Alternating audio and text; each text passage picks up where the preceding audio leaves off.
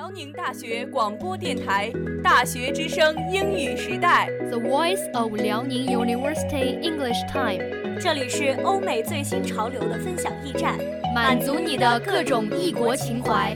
这里有最及时新鲜的国外资讯，让你大开眼界，博览全球。让我们用最动听的声音、最好玩的内容，带你来一场不一样的世界旅行。欢迎收听 English Time。听众朋友们，大家好，这里是辽宁大学广播电台《大学之声英语时代》，我是主播袁子轩，我是主播刘诗琪，又是一周不见了。我发现呀、啊，最近不少男生讨论的话题都离不开 NBA 东西部决赛的事情。是啊，因为获胜的两支球队将会成为今年 NBA 总冠军的候选人，大家都很期待。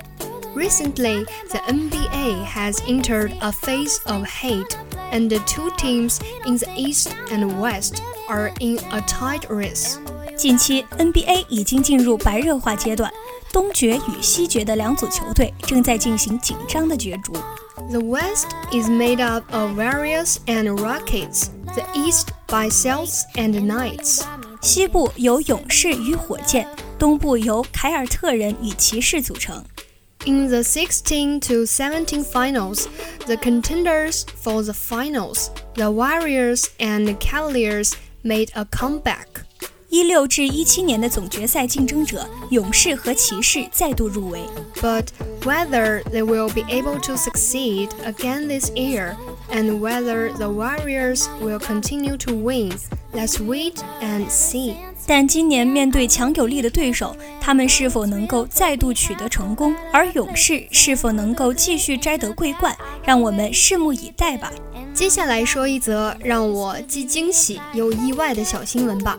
诗琪，你还记得电影《泰坦尼克号》中的海洋之心吗？当然啦，当时看见老奶奶一个人缓缓走向甲板边缘，将海洋之心丢入海中，过去的记忆也随之沉入海底，是个多么令人难忘的场景啊！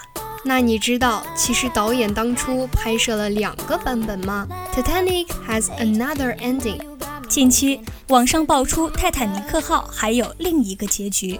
In the other end of director Cameron's film, Rose did not throw the ocean star into the ocean at the first, but have a conversation with the captain.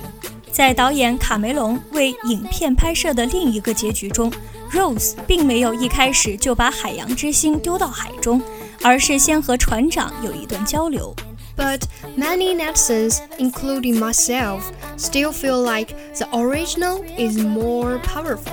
但是很多网友，包括我自己，看完这个后，还是感觉原版的更有震撼力。 The same is when My Heart Will Go On music started, I couldn't help crying. 不变的是，当 My Heart Will Go On 音乐响起时，还是忍不住会落泪。接下来说一件引发社会广泛关注的事情。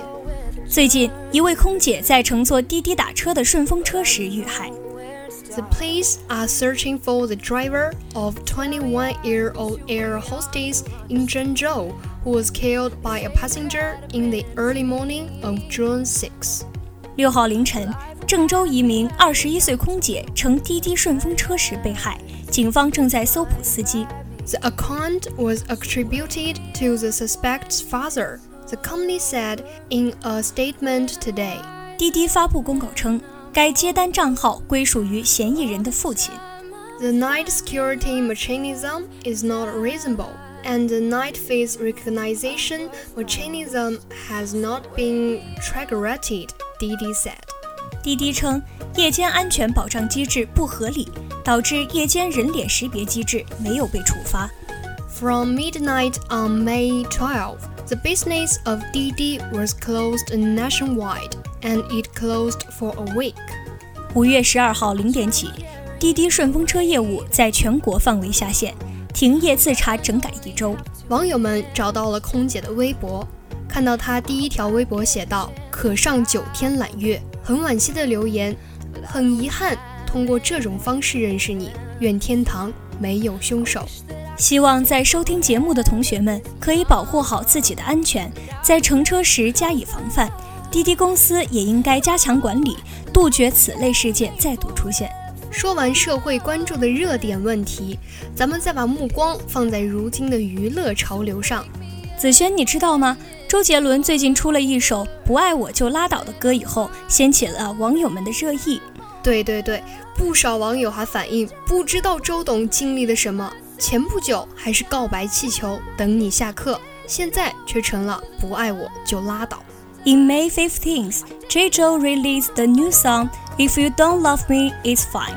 This is a song composed and sung by Jay Chou, the second song he released in 2018. 五月十五号，周杰伦发布新歌《不爱我就拉倒》，这是由周杰伦作曲并演唱的一首歌曲，是他二零一八年发布的第二首歌曲。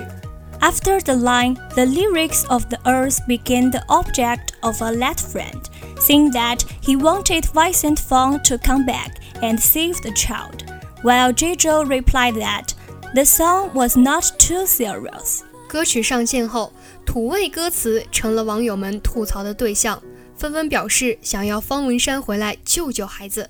而周杰伦则回复：听歌不用太认真。Maybe this new song's lyrics are not so satisfying, but it's perfect from the arranger, rap, and piano interlude.